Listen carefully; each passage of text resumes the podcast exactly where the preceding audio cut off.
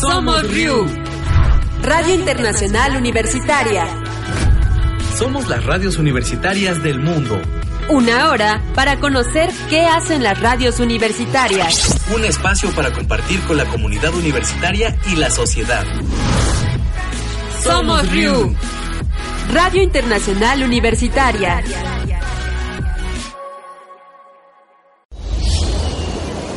Radio Internacional Universitaria. Somos RIU. ¿Qué tal? ¿Cómo les va? Bienvenidos a una nueva emisión de Somos Río. Soy Karina Vanessa Ojeda y desde FM UMPA te voy a presentar un informe realizado por los chicos del taller de radio del Club de Ciencias del Industrial número 4 y es eh, respecto a la conservación del suelo.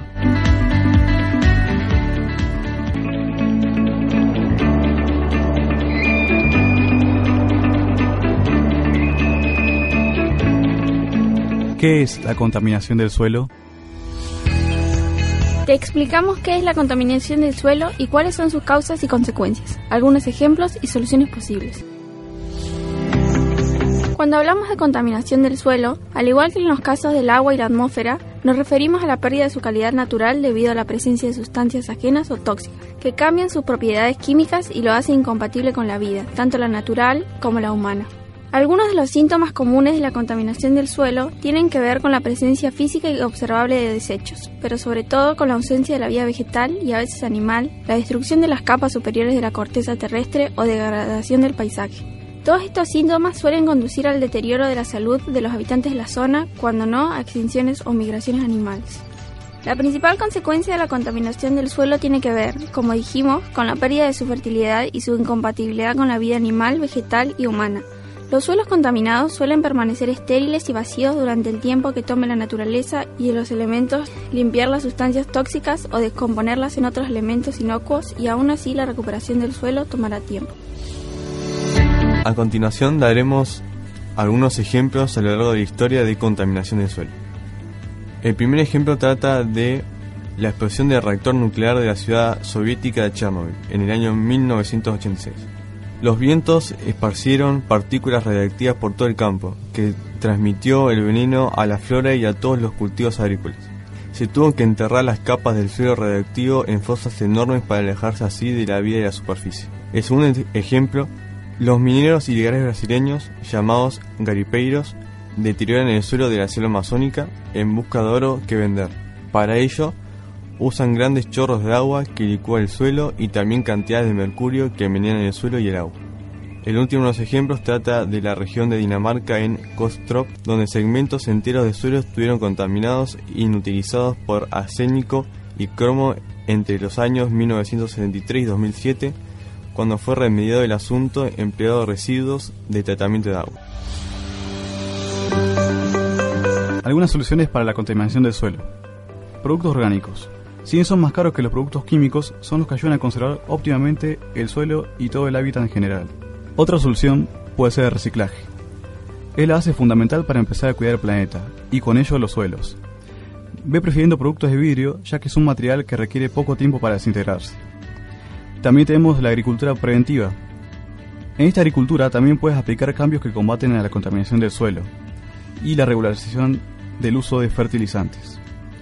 Utiliza estiércol como fertilizante y fungicida, y recurre de forma completa a los elementos que pueden brindarte la naturaleza, teniendo el beneficio de no percibir efectos secundarios tal y como hace su homólogo químico, dejando una infinidad de consecuencias en cualquier tipo de suelo.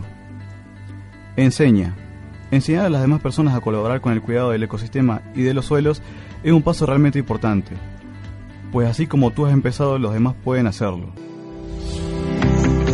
es parte de la conservación de tierras, la protección, mejoramiento y el uso de recursos naturales, acorde a principios que aseguran el más alto beneficio económico y social al hombre y su ambiente, ahora y en el futuro. La conservación de los suelos implica, en primer lugar, educar a la población para erradicar la quema de rastrojos o residuos agrícolas. Estos residuos son materia orgánica necesaria para mantener la fertilidad de los suelos y deben ser integrados al mismo. En la actualidad, La situación es alarmante. El agotamiento de los recursos naturales y la degradación de los suelos son el resultado de acciones históricas de producción y consumo no sustentables, que provocaron un impacto ambiental grave. Además, se suma la pérdida de la biodiversidad, la desertificación y el cambio climático, que agravan aún más la salud e integridad de nuestro planeta y como consecuencia las personas y seres vivos que viven en él. Radio Internacional Universitaria, nuestras voces unidas en el aire.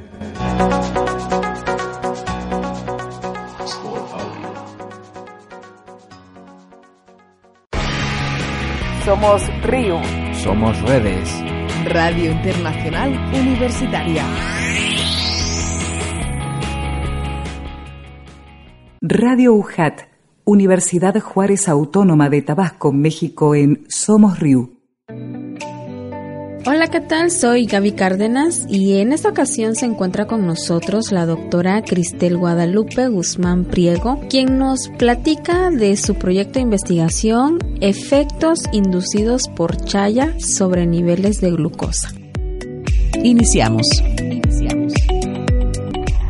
La diabetes mellitus es una alteración del metabolismo de los carbohidratos caracterizada por niveles elevados de glucosa sanguínea o hiperglicemia, la cual es asociada con daño y disfunción de varios órganos, incluyendo ojos, riñones, nervios, vasos sanguíneos y corazón. Además, esta enfermedad es un factor condicionante para el desarrollo de enfermedades cardiovasculares como infarto del corazón y accidente vascular cerebral. Según el INEGI, la diabetes mellitus representa un gran problema de salud pública en México debido a su alta tasa de mortalidad. Se ha documentado que un grupo de compuestos de polifenólicos tienen propiedades que previenen las enfermedades crónicas no transmisibles, fundamentado en su capacidad antioxidante. Los compuestos polifenólicos se clasifican como ácidos fanólicos, flavonoides y taninos. En este contexto se demuestra el potencial de la medicina herbolaria como alternativa que ayuda a incrementar la calidad de vida de los pacientes diabéticos y reduciendo los efectos secundarios de los medicamentos. La chaya. La chaya es un arbusto bien conocido en nuestra población. Además, sus hojas están incluidas dentro de la dieta en el sureste del estado de Tabasco, cuya calidad nutricional es mayor que las de las hojas de espinaca, por su alto contenido de proteína, fibra,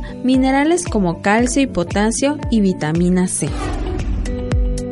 Bienvenida, doctora. Nos gustaría que nos platicara un poquito más con respecto de su proyecto de investigación que está realizando con los efectos que precisamente la chaya tiene sobre los niveles de la glucosa en las personas. Hola, ¿qué tal? Soy la doctora en Ciencias Básicas, Cristel Guzmán Priego, y es para mí un placer poder compartir el trabajo de investigación que a lo largo de dos años hemos venido colaborando con eh, la Universidad Juárez Autónoma de Tabasco, la Universidad Autónoma de Nuevo León y los estudios avanzados del Politécnico, el Sinvestat Sede.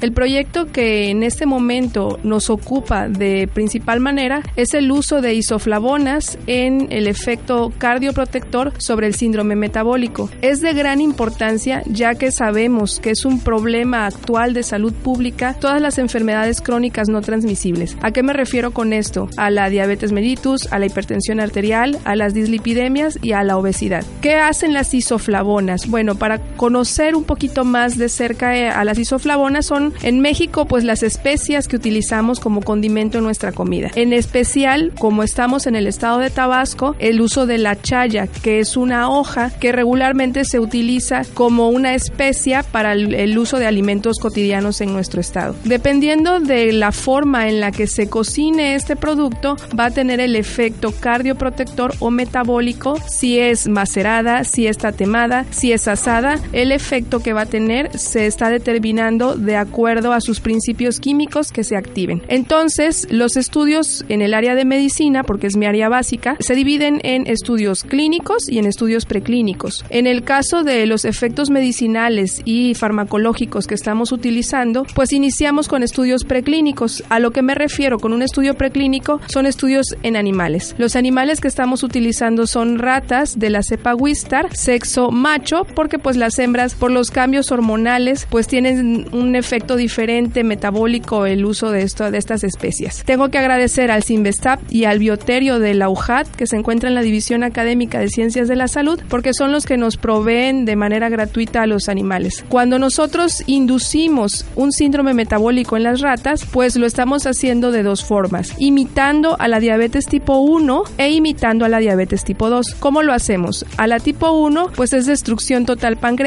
mediante la administración de un fármaco que se llama estreptozotocina que lisa o rompe el páncreas. Y estamos imitando a la diabetes tipo 2 con la alimentación, pues es lo que generalmente en el ser humano sucede. El diabético tipo 1 es insulino dependiente, el diabético tipo 2 pues es más carga genética y también hábitos alimenticios. Una vez tenemos a los animales diabéticos, empezamos a administrarle de, a libre demanda con una infusión del té de chaya a los animales y se están haciendo pruebas metabólicas cada 3, 6 y 12 días por grupo. ¿A qué me refiero que por grupo? Para que tengamos una prueba estadística que sea confiable, tenemos que tener al menos cuatro grupos de seis animales. A estos animales les administramos la chaya y en este momento estamos evaluando cómo se encuentran sus parámetros bioquímicos y antropométricos. El objetivo es, número uno, saber cuál es el mecanismo al cual se le atribuye el efecto terapéutico sobre la vasodilatación, sobre la protección antioxidante y sobre el síndrome metabólico. Y número dos, pues poderlo transportar hacia la clínica, que ya es donde nosotros tendríamos que dar una aportación hacia los seres humanos con diabetes o hipertensión. Quiero agradecer la invitación a, a estos programas porque es muy importante que sepan lo que estamos trabajando en el Estado y poder tener colaboraciones nacionales o internacionales. Para mí sería un placer poderme contactar con algún otro investigador que esté trabajando sobre plantas medicinales en el correo cristel-guzmán hotmail o a través de mi Instagram que es cris con y guzmán y ahí pues podemos contactarnos. Muchas gracias. Agradecemos a la doctora Cristel Guadalupe Guzmán Priego por su valiosa participación y por compartirnos detalles importantes de su proyecto de investigación Efectos inducidos por chaya sobre niveles de glucosa. Soy Gaby Cárdenas, nos escuchamos en una próxima emisión. Esto es La RIU. Radio Internacional Universitaria. Nuestros contenidos, nuestras voces unidas en el aire. Nuestras radios. Somos RIU. Concepto Radial, Instituto Tecnológico de Monterrey de México para Somos RIU. ¿Cómo entender el fenómeno migratorio en el contexto de una crisis social en países de diferentes latitudes, empezando por los centroamericanos? ¿Qué sucede en México ahora que transitan miles de migrantes que piden asilo en Estados Unidos y son devueltos a las fronteras mexicanas? ¿Qué daños estructurales sufre nuestra sociedad a través de la migración? Mi nombre es Verónica Orihuela y en una pequeña serie de entrevistas intentaremos explicar el complejo fenómeno de la migración que estamos viviendo en México y Estados Unidos. En esta primera de tres partes, les presento una entrevista con la maestra Inés Barrios de la O del Colegio de la Frontera Norte para explicarnos el fenómeno de la migración en términos sociales. Estamos con la maestra Inés Barrios de la O, ex catedrática, ex profesora de la UACJ, la Universidad Autónoma de Ciudad Juárez. Está eh, doctorándose en estudios de migración en el Colegio de la Frontera Norte. Gracias Inés por esta entrevista.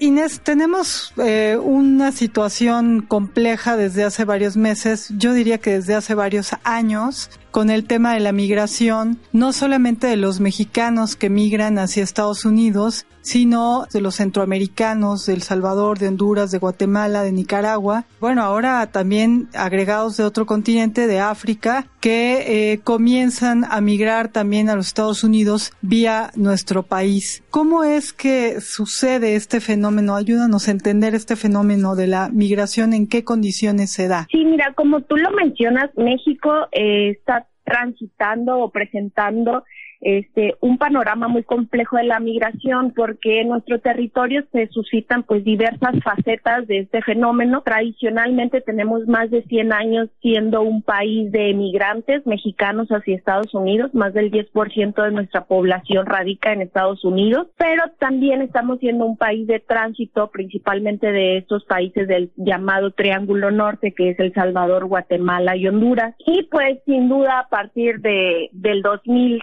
uno, con la cuestión de, de las torres, el atentado terrorista, de las torres gemelas y la creación de AI, pues también somos un país de retorno de mexicanos. Entonces, eh, principalmente hay que destacar ahorita lo que llama la atención es la cuestión de la presencia de centroamericanos en nuestro territorio. Lo que cabe resaltar es que, como tú dices, no es un fenómeno nuevo, sino es algo que tiene más de cinco décadas en nuestro país el tránsito de migrantes centroamericanos que tienen como finalidad llegar a Estados Unidos. ¿Qué es lo que pasa? Que ahora con, con esta nueva modalidad que, que se generó de migrar, que es las llamadas caravanas, pues se ha hecho más visible.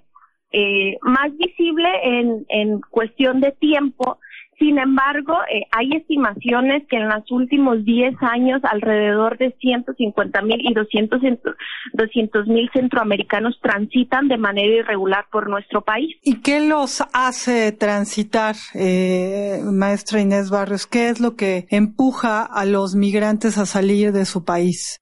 Mira, sin duda hay que reconocer que estos tres países, principalmente Honduras, hay, tiene condiciones estructurales que los está haciendo salir principalmente la pobreza, gran porcentaje de su población vive en condiciones de pobreza, pero también la presencia del crimen organizado, la violencia, las pandillas, creo que son los principales este, factores que expulsan a esta población de su territorio. Pero también tenemos que reconocer la cuestión de la corrupción. En el en estos tres eh, estados-nación principalmente eh, prevalece una situación de corrupción que también a pesar de las ayudas internacionales pues no permiten que estas personas salgan adelante. Y como lo mencionábamos también, siempre que se piensa en migraciones, personas que tienen necesidades, pero este fenómeno de la migración ya está institucionalizado, se podría decir, porque tiene, tiene un factor que es la historicidad, tiene más de,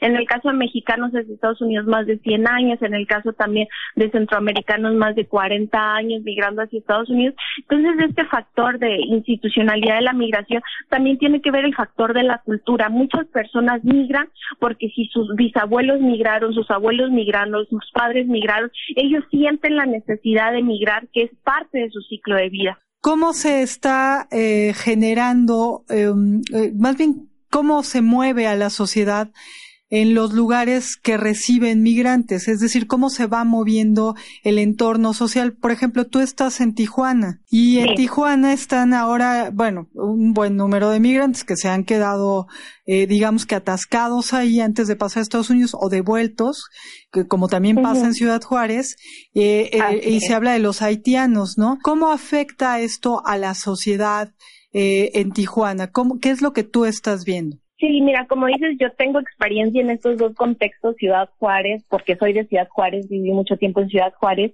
y pues los últimos seis años en Tijuana, entonces me ha tocado como ver la presencia de migrantes y cómo se reestructura la ciudad, es, no solamente en cuestiones sociales, sino territoriales también. Eh, como lo mencionabas, los haitianos es un caso muy particular porque en 2015-2016 llegó un grupo significativo de haitianos a la ciudad de Tijuana y que desafortunadamente ellos venían eh, con un permiso que se llama TPS, que tenían esta condición para cruzar a Estados Unidos por la situación de condiciones naturales de su país, entonces tenían este permiso para radicar en Estados Unidos, sin embargo, cuando ellos vienen en tránsito, pues se elimina este TPS. Entonces se quedan como, diríamos, atrapados en el tránsito, ¿no?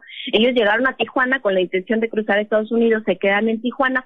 Entonces hay una dinámica muy diferente, eso sí quiero recalcar, entre los centroamericanos y los haitianos. La cuestión de los haitianos es eh, hubo una respuesta muy diferente por la ciudadanía de solidaridad, tanto de empleadores como sociedad civil. Entonces, tuvieron muchas facilidades para integrarse a la ciudad. Entonces, ahora con la presencia de los centroamericanos, pues se han generado, por ejemplo, en el caso de Ciudad Juárez, lo vimos ayer, disturbios entre la sociedad, una respuesta negativa ante la sociedad, porque la presencia de, de los centroamericanos que están en espera de su solicitud de asilo político, pues está impactando en otros ambientes de la sociedad, como es el caso del comercio. En el caso de Ciudad Juárez, se ha hecho más lento el proceso de cruce, tanto de los trailers que van a, exportar mercancía mexicana como de la sociedad que va a cruzar hacia Estados Unidos. Pero eso tiene que ver también con los espacios.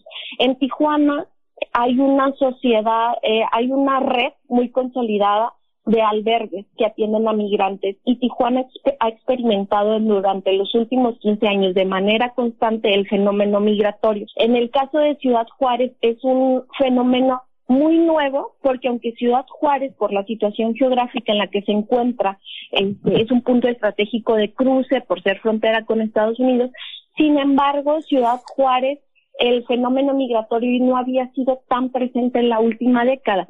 Esto porque porque Ciudad Juárez ya no representaba un cruce importante de cruce de tanto de mexicanos como de centroamericanos hacia Estados Unidos y porque por el contexto de violencia que ha experimentado Ciudad Juárez durante las últimas eh, la última década, más o menos desde el 2008, 2008, 2010, se firmó un convenio para que no repatriaran mexicanos. Entonces Ciudad Juárez en promedio estaba recibiendo mil, mil doscientos repatriados al año. Y por ejemplo, ahora junto con lo de las caravanas y el arribo de personas de origen centroamericano y caribeño, sobre todo en Ciudad Juárez, hay que recalcar, la mayoría de las personas que están llegando son cubanos. También se está viviendo el fenómeno de la repatriación, lo que va de primero de enero hasta el 28 de junio, habían repatriado más de diez mil mexicanos y había presencia de más de 17 mil solicitantes de asilo político. Entonces, Ciudad Juárez no tenía una red tan sólida eh, de atención a migrantes. Entonces, todo lo que está viviendo es nuevo y esto también hace que la sociedad este, responda de manera diferente. Yo creo que lo primero que se debería de pensar ante este escenario en el que estamos viviendo y que muy difícilmente va a cambiar en los próximos años, este, es pensar en el contexto de la integración y reintegración.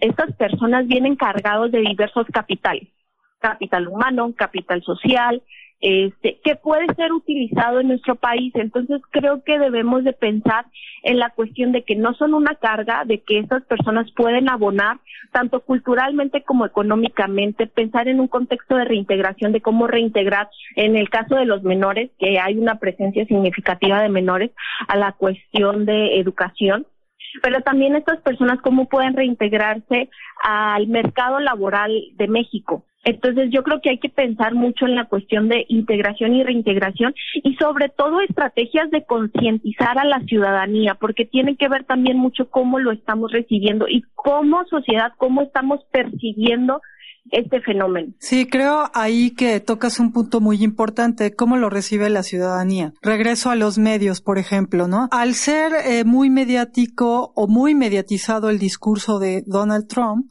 que es un discurso eh, particular de, rechazo, digamos, por decirlo menos y por decirlo sutilmente, y de etiqueta eh, de criminalización y demás, eh, desde luego creo que ese es el discurso que mediáticamente la mayor parte de los mexicanos se han eh, creído, ¿no? Y entonces pareciera como si todos los que vienen de Honduras son Mara, de El Salvador y de Guatemala son de la Mara Salvatrucha, cuando la verdad es que, pues en su gran mayoría es gente que está huyendo de, ¿no?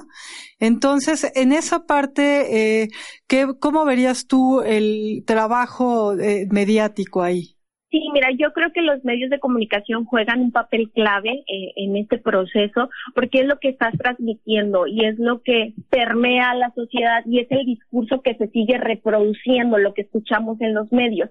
Entonces, muchas veces también hay que estar consciente de que los medios no saben cómo afrontar esta situación o cómo describir esta situación y que el discurso, escuchamos el discurso político y decimos, ok, esto es lo que se reproduce. Entonces yo creo que empezar, te digo, a concientizar tanto a la cuestión mediática y después a la sociedad, porque esto, o sea, es una cadenita entonces yo creo que, que si los medios de comunicación, y muchas veces lo hacen no de forma, por ejemplo, el hecho de hablar de, ah, los ilegales o la invasión, o sea, estos términos que a fin de cuentas tienen una connotación negativa. Entonces yo creo que si se sensibiliza a los medios de cómo transmitir, esto va a tener este, impactos positivos en la sociedad. Esta fue una primera entrega en donde Concepto Radial intenta analizar y poner luz al fenómeno migratorio que vivimos en estos momentos en México con respecto a Estados Unidos. En esta primera parte hablamos con la doctora Inés Barrios de la O del Colegio de Estudios de la Frontera Norte.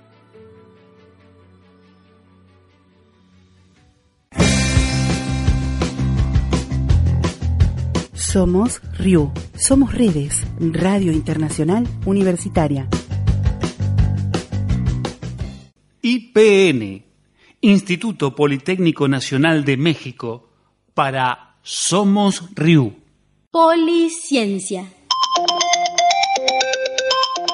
La ciencia que hacemos en el Instituto Politécnico Nacional. La doctora en ciencias Graciela Castro del Departamento de Microbiología de la Escuela Nacional de Ciencias Biológicas del Instituto Politécnico Nacional hoy nos explica cuáles son las principales causas de infección por bacterias. Escuchemos sus comentarios.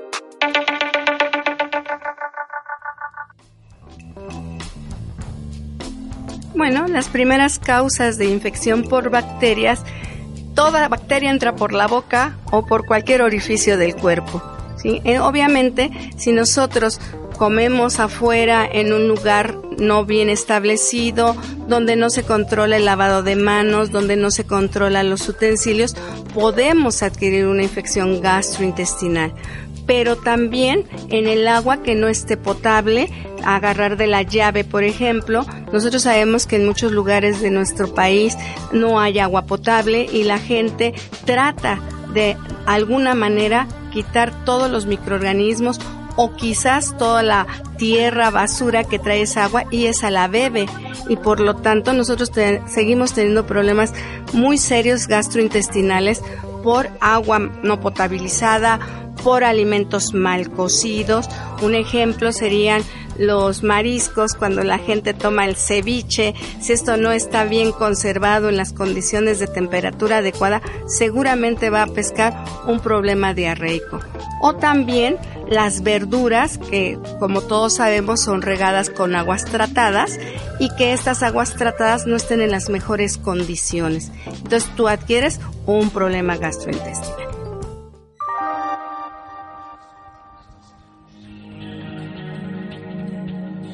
O bien en algún otro sentido las gentes que se suben al suburbano, que se suben al metro o que van a los lugares donde se acumula gente en estos conciertos masivos, pues pueden adquirir una infección por bacterias por vía respiratoria. Eh, con mucha frecuencia quizás tuberculosis porque no sabemos qué gente a nuestro alrededor en estos conciertos o en el suburbano está.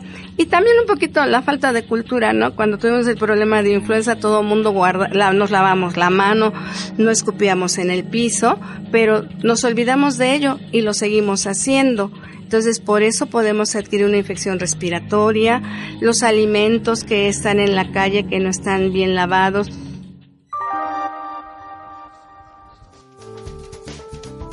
a veces la gente que trae todo el día la botella de agua y está tomando tragos y tragos de agua, pues ahí también está pasándose la microbiota normal de ese individuo y que después, esto es muy común en los niños, es muy común en los este, jóvenes, de pasarse la botella de agua y tomar en la misma botella de agua que está tomando el amigo, la amiga, la novia.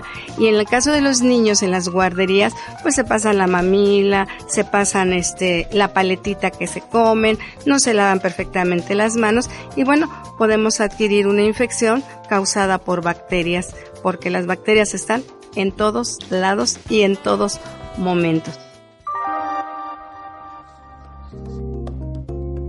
Y obviamente debe de haber una triada. La condición inmunológica, el sistema inmunológico del individuo, pues también puede favorecer que la infección esté ahí, porque a veces la gente toma agua que no está potabilizada y no le pasa nada, pero hay otra gente que sí responde a tener una diarrea severa e ir hasta el hospital, ¿no? Entonces debemos de cuidar estos factores y uno importantísimo que la gente no debe de olvidar en ningún momento es el lavado de manos. El lavado de manos puede evitar en muchos lugares, en los restaurantes, en los hospitales, en las cafeterías, un problema de infección para la gente que está ahí.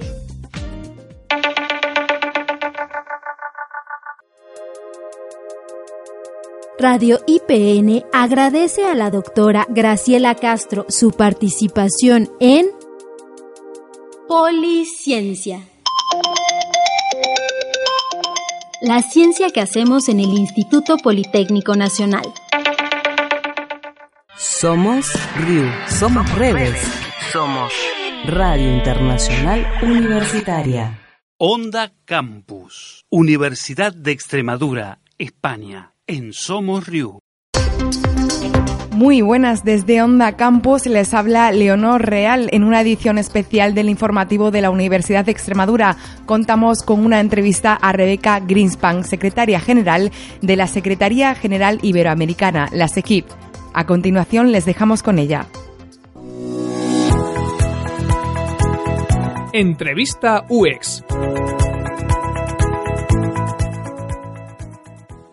Buenas, Rebeca. Hola, Leonor. La cooperación es un tema esencial en el trabajo de la Secretaría General Iberoamericana, en la SEGIP. ¿Cómo está de avanzada en Iberoamérica este tema? Bueno, Leonor, es importante comenzar por decir que Iberoamérica es una potencia mundial en cooperación sur-sur y cooperación triangular. ¿Por qué digo que es una potencia mundial? Porque nosotros hemos desarrollado probablemente el único ecosistema de cooperación sur-sur y triangular que hay en el mundo. O sea, no solo acciones de cooperación sur-sur, ¿no? Sino realmente todo un sistema que trabaja bajo la lógica de la cooperación sur-sur y triangular. Entonces, somos la única región del mundo que tiene un informe de cooperación sur-sur que hace anualmente y que plantea las iniciativas y eh, cuantifica, expone, agrupa, alinea eh, de acuerdo a conceptos que han sido eh, acordados y consensuados con todos los países, cuáles son las acciones de cooperación sur-sur y cooperación triangular que se hacen en la región. En la edición, Leonor, del 2018 se analizan más de 1.300 iniciativas de cooperación entre los países eh, iberoamericanos. Y por supuesto en, muchas áreas en donde el área de salud, el área de agricultura, el área de fortalecimiento institucional eh, sobresalen.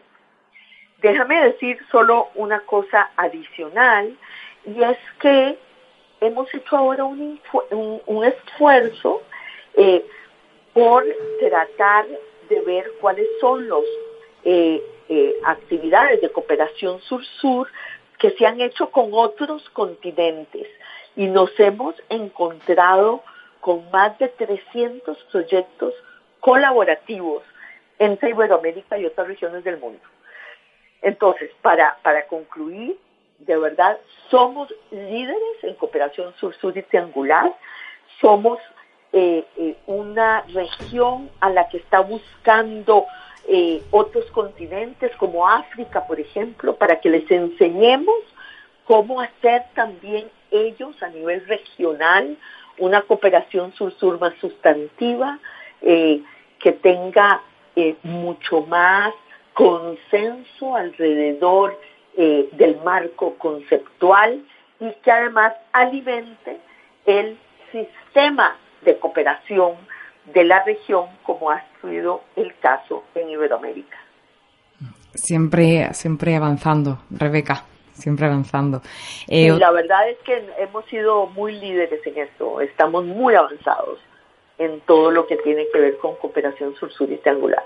Un tema también muy importante que está en plena actualidad, no solo en Europa, en España, sino a nivel mundial y también nos gustaría saber qué se está haciendo desde la SEGIP en cuanto al tema de, la igualdad de género, que es otro asunto muy importante de su mandato. Rebeca.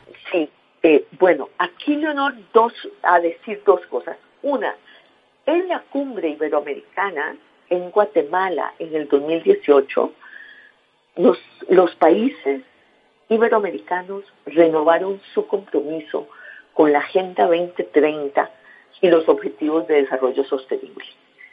Y todos sabemos que estos objetivos no se pueden cumplir a menos que avancemos en el tema de equidad de género, porque este es un tema fundamental para cualquiera de los objetivos que nos planteemos ya sea el tema de justicia y paz y derechos humanos, ya sea el tema de combate a la pobreza y a la desigualdad, ya sea el tema del el trabajo decente y eh, eh, la prosperidad, en todos el tema de equidad de género es fundamental. Entonces nosotros, desde esa perspectiva, en la CEGIP hemos abrazado el tema de equidad de género como uno de nuestros temas fundamentales. Y nos hemos centrado en el tema del empoderamiento económico de las mujeres, que es un área fundamental para lograr las otras autonomías también de las mujeres, tanto la política como la física, para poner eh, un ejemplo. Entonces, nos hemos dedicado a hacer un análisis exhaustivo de cuáles son las normas legales, leyes y reglamentos que impiden el eficaz empoderamiento económico de las mujeres. Y ahí hemos trabajado en una alianza con ONU Mujeres para eliminar todas las leyes que impiden o limitan el empoderamiento económico de las mujeres en Iberoamérica. Y entonces eh, tenemos, aunque no lo creas, más de dos leyes por país que impiden el empoderamiento económico de las mujeres o que establecen una discriminación legal con respecto a las mujeres, tanto en el sentido de que hay eh, algunas profesiones, eh, no profesiones, pero trabajos que las mujeres no pueden desarrollar y que de alguna manera reflejan un tutelaje sobre las mujeres y no su libertad de escogencia, así como, por ejemplo, normas que determinan la jefatura de hogar centrada en el hombre y que le da poder sobre el activo y las propiedades de la familia. 13 países iberoamericanos, en 13 países iberoamericanos, las mujeres tienen prohibiciones para desarrollar algunos trabajos que sí pueden realizar los hombres, para poner un ejemplo. Y te he puesto el otro ejemplo del el tema, por ejemplo, de la jefatura de hogar.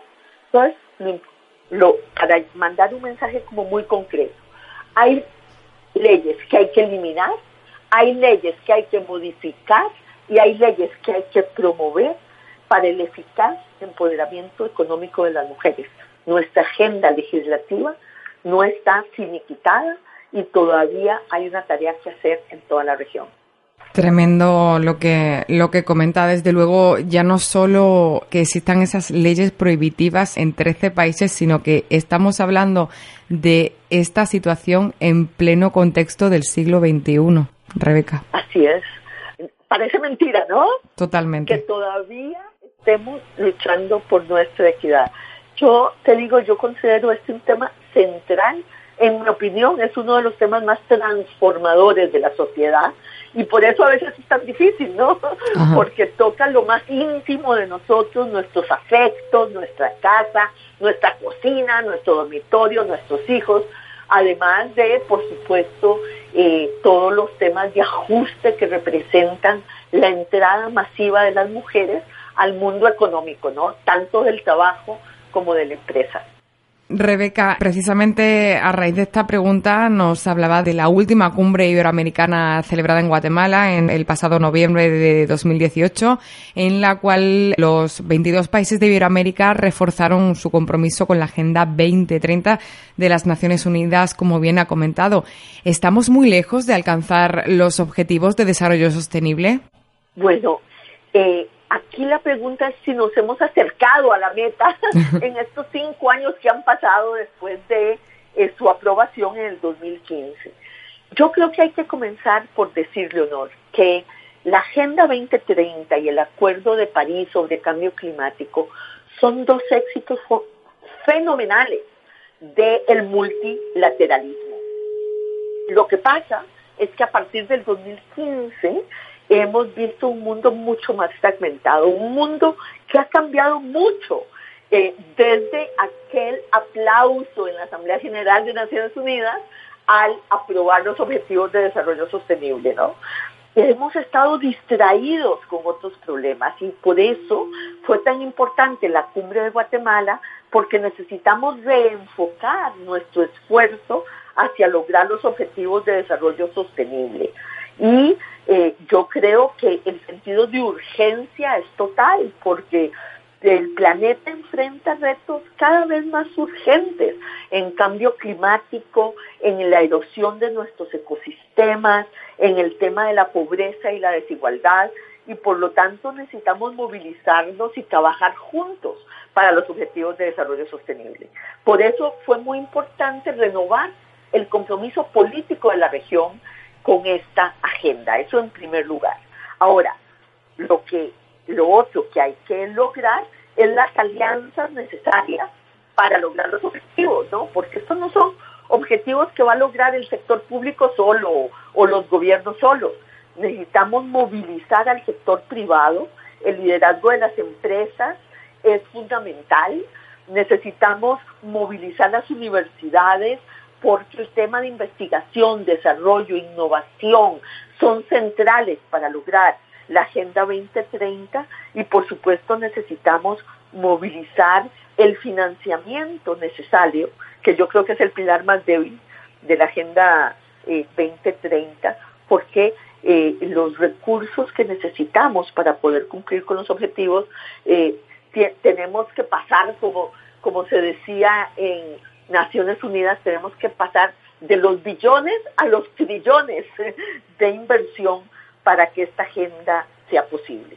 Nosotros en, en el espacio iberoamericano estamos trabajando muy fuertemente con el sector privado para que sea un sector privado responsable con los objetivos de desarrollo sostenible. Estamos trabajando con la sociedad civil, estamos trabajando con la red y la alianza universitaria y académica para ello estamos trabajando con los parlamentos, con los jóvenes y como decíamos antes, con las mujeres para lograr esta gran alianza en favor de la única agenda que tenemos hoy en día que nos invita a una cooperación y a una solidaridad a escala mundial.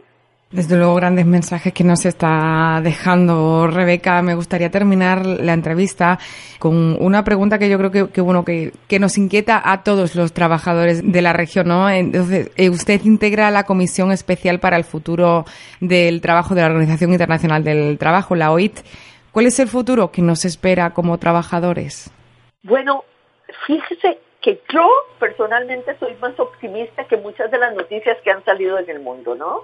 Porque ahora eh, tenemos un mundo sin duda de incertidumbre. Este nuevo mundo tecnológico tiene eh, un desarrollo tan acelerado que nos marea un poco, ¿no? No podemos ver el futuro claramente. Pero yo personalmente creo que depende de lo que hagamos, vamos a poder tener un mundo mejor y no un mundo peor con esta tecnología, ¿no? Que nos da muchas posibilidades de una mayor conciliación entre la familia y el trabajo, un, trabajos más dignos, eliminar trabajos que hoy en día eh, hacemos nosotros y que eh, podrían hacer los robots o la inteligencia artificial en el futuro, ¿no? Pero para ello tenemos que organizarnos de manera diferente. Yo pienso que va a haber una eh, gran demanda por empleo, pero que tenemos que lograr que ese empleo y que ese trabajo del futuro sea trabajo, como dice la OIT, decente, trabajo digno, con protección social, con los derechos de los trabajadores, ¿no? La pregunta es cómo hacemos no solo para que haya más trabajo, sino para que la evolución tecnológica no nos lleve a mayor desigualdad. A mí me preocupa más la desigualdad que el pensar en un mundo sin empleo.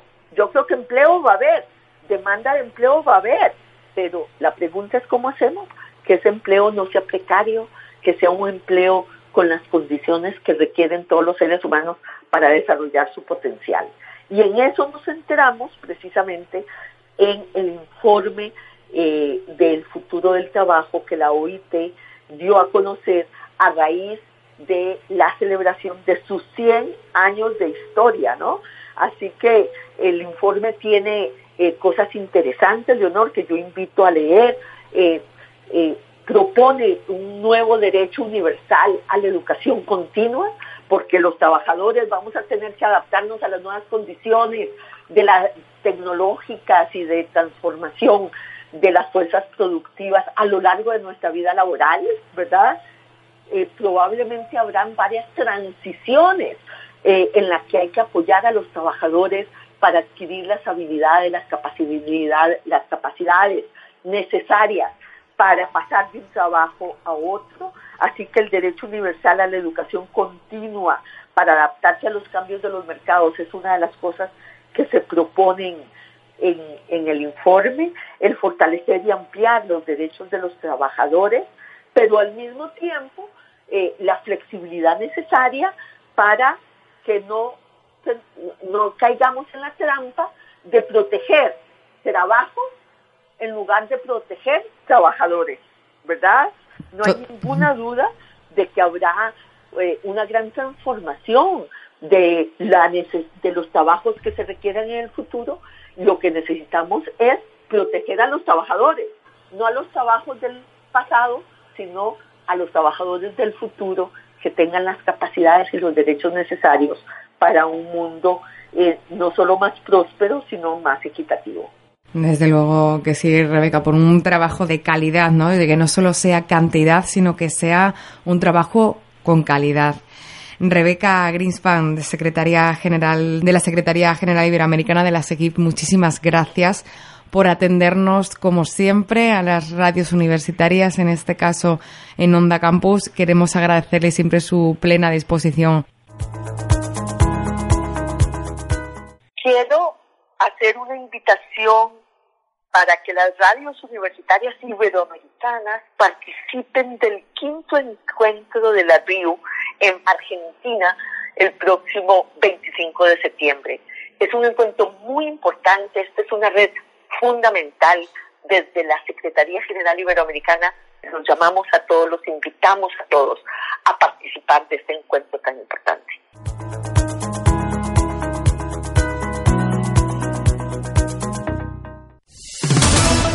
Esto es La RIU. Radio Internacional Universitaria. Somos las radios universitarias del mundo. Una hora para conocer qué hacen las radios universitarias. Espacio para compartir con la comunidad universitaria y la sociedad. UCR, Universidad de Costa Rica, para Somos RIU. En el programa Semillas y Saberes, el biólogo José Brenes Andrade nos conversó acerca del conocimiento de los agricultores y las agricultoras. La Comisión Institucional de Seguridad Alimentaria y Nutricional de la UCR y la 870 UCR presentan Semillas y Saberes. Aprovechamos hoy la presencia de José Brenes Andrade, biólogo, máster en desarrollo rural, eh, para conversar sobre un tema fundamental para la seguridad y la soberanía alimentaria y nutricional y que nuestro invitado ha venido investigando. Este tema es el conocimiento de los agricultores y las agricultoras. Muy bienvenido, José. a veces vemos con, con un poco de dolor cómo inclusive orientaciones técnicas muy, muy rígidas han dado al traste, ¿verdad?, con, con el esfuerzo de muchos agricultores. Ellos ese, ese conocimiento técnico que viene de, fuera de la comunidad, digamos así, ellos sí lo toman en cuenta sí lo toman en cuenta, pero muchas veces ya ellos confían más en lo que ya ellos conocen que funciona. ¿Por qué? Porque lastimosamente muchas de estas eh, informaciones son muy generalizadas. Y una de las cuestiones que tenemos que rescatar aquí es la importancia de la localidad. Por ejemplo, yo tenía un, productor que trabajaba con nosotros eh, de los Carballo, que ellos estaban en una zona de Coronado que por la condición del paisaje donde está la finca, eh, las condiciones ambientales son muy diferentes a las que pueden tener la gran mayoría de los productores de leche en el cantón. Entonces, tal vez lo que funciona para el resto, a él no le funciona porque las condiciones de paisaje en su, en su propiedad son diferentes. Y ellos son conscientes de eso. Entonces, por ejemplo, eh, qué sé yo, un extensionista puede decir, no, al ternero hay que darle dos meses de leche. Eh, el viejito dice, no, hay que darle seis meses de leche, porque el ternero necesita crecer fuerte para que me dé después. Pero un productor hoy me dice, yo también tengo que pensar en la renta. Darle leche a un ternero por seis meses es carísimo. Y yo intento darle toda la leche que pueda. Pero si yo necesito vender la leche, la leche se acabó para el ternero. Porque yo necesito comer. Entonces son muchas cosas que influyen en esa, en esa construcción de la cotidianidad del productor. Y ahí la importancia de valorar esos conocimientos también. Esa percepción de que el productor no tiene conocimiento, que es ignorante, nosotros tenemos que hacer un esfuerzo por salir de eso.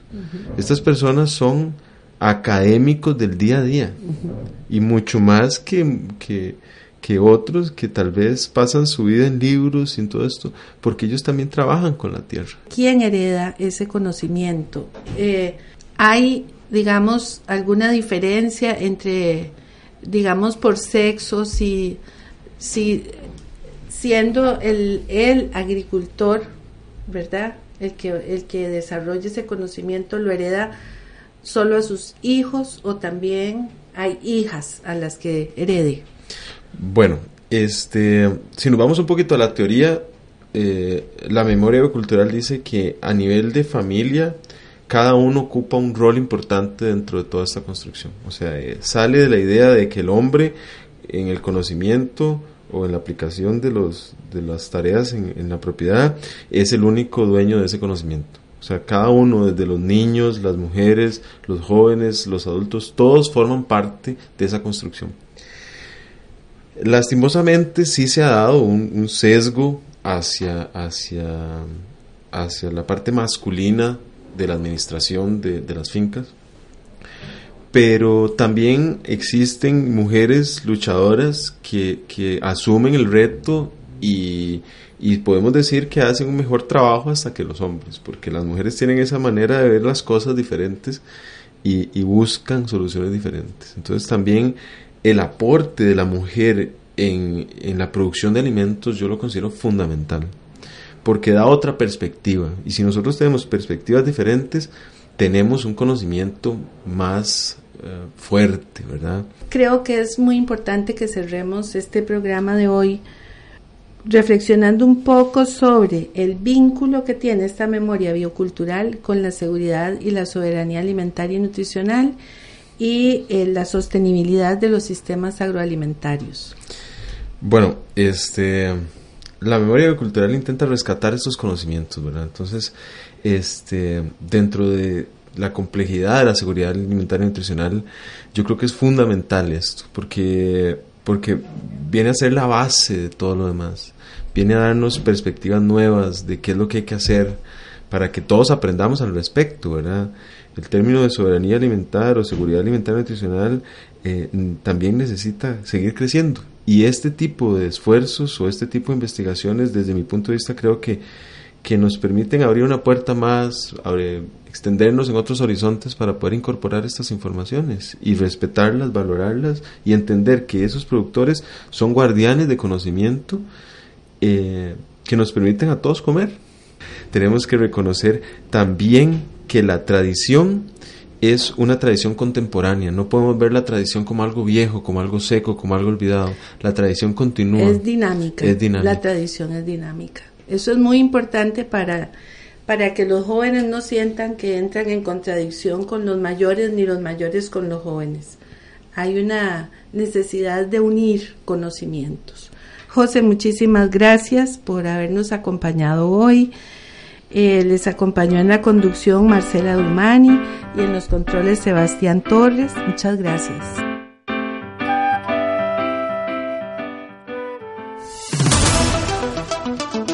Somos RIU. Nuestros contenidos, nuestras voces unidas en el aire.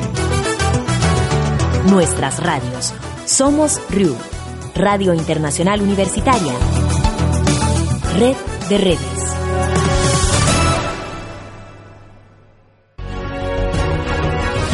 Esto es la RIU, Radio Internacional Universitaria. Nuestros contenidos, nuestras voces unidas en el aire, nuestras radios. Somos RIU. Universidad Autónoma Metropolitana de México, Radio UAM, para Somos RIU. Guam Radio presenta. Radio presenta. Voces visibles. Ideas para generar un cambio de conciencia. libres, diversas. Desnudo y arte. Eli Bartra. ¿Otro libro sobre el desnudo en el arte? Pues sí, se presentó este 26 de abril en la Casa del Tiempo de la UAM. Y yo soy la autora. Prácticamente no existe artista alguno, hombre o mujer, en el mundo que no se haya aventurado en la representación del desnudo femenino. Resulta sorprendente pensar que algo tan íntimo, tan personal, tan secreto incluso como el propio cuerpo desnudo, que se ha visto obligado a cubrirse y esconderse en público en todas las culturas occidentales y en muchas otras, por siglos, sea expuesto descaradamente en todas las calles, plazas, edificios y rincones urbanos en forma de esculturas o pinturas. Una mujer que se desnuda en público es sumamente impúdica y hasta obscena, pero impúdicamente se la ha mostrado públicamente desnuda sin cesar por doquier. Me parece una gran paradoja. En este libro sobre el desnudo se busca la representación del cuerpo femenino desnudo en las prácticas artísticas visuales de muchas partes del mundo para aterrizar en el desnudo, la desnuda o desnudada en las artes visuales de México del siglo XX y lo que va del XXI. Se aborda la pintura, el dibujo y el grabado, la escultura, la fotografía, incluyendo algunos performances en su forma fotográfica, y el arte popular, realizados por hombres y por mujeres, con la finalidad de compararlos. La mejor manera de saber qué dice una obra artística es comparándola con otras. La representación del desnudo significa una manifestación particularmente clara del imaginario de los géneros con respecto a las mujeres. Y lo que se trata de entender son los posibles vínculos entre esta representación y las ideas sobre la subordinación de las mujeres que impregnan la ideología dominante que contribuye a la perpetuación de la jerarquía binaria de género y por lo tanto a la opresión de las mujeres. A más de medio siglo de la aparición del neofeminismo, o llamado feminismo de la segunda ola, en los países desarrollados, nos seguimos interrogando acerca de la existencia o no de la creatividad específicamente femenina. Además, hoy tenemos la desgracia de que la noción de creatividad se ha mudado de casa con muchos bríos.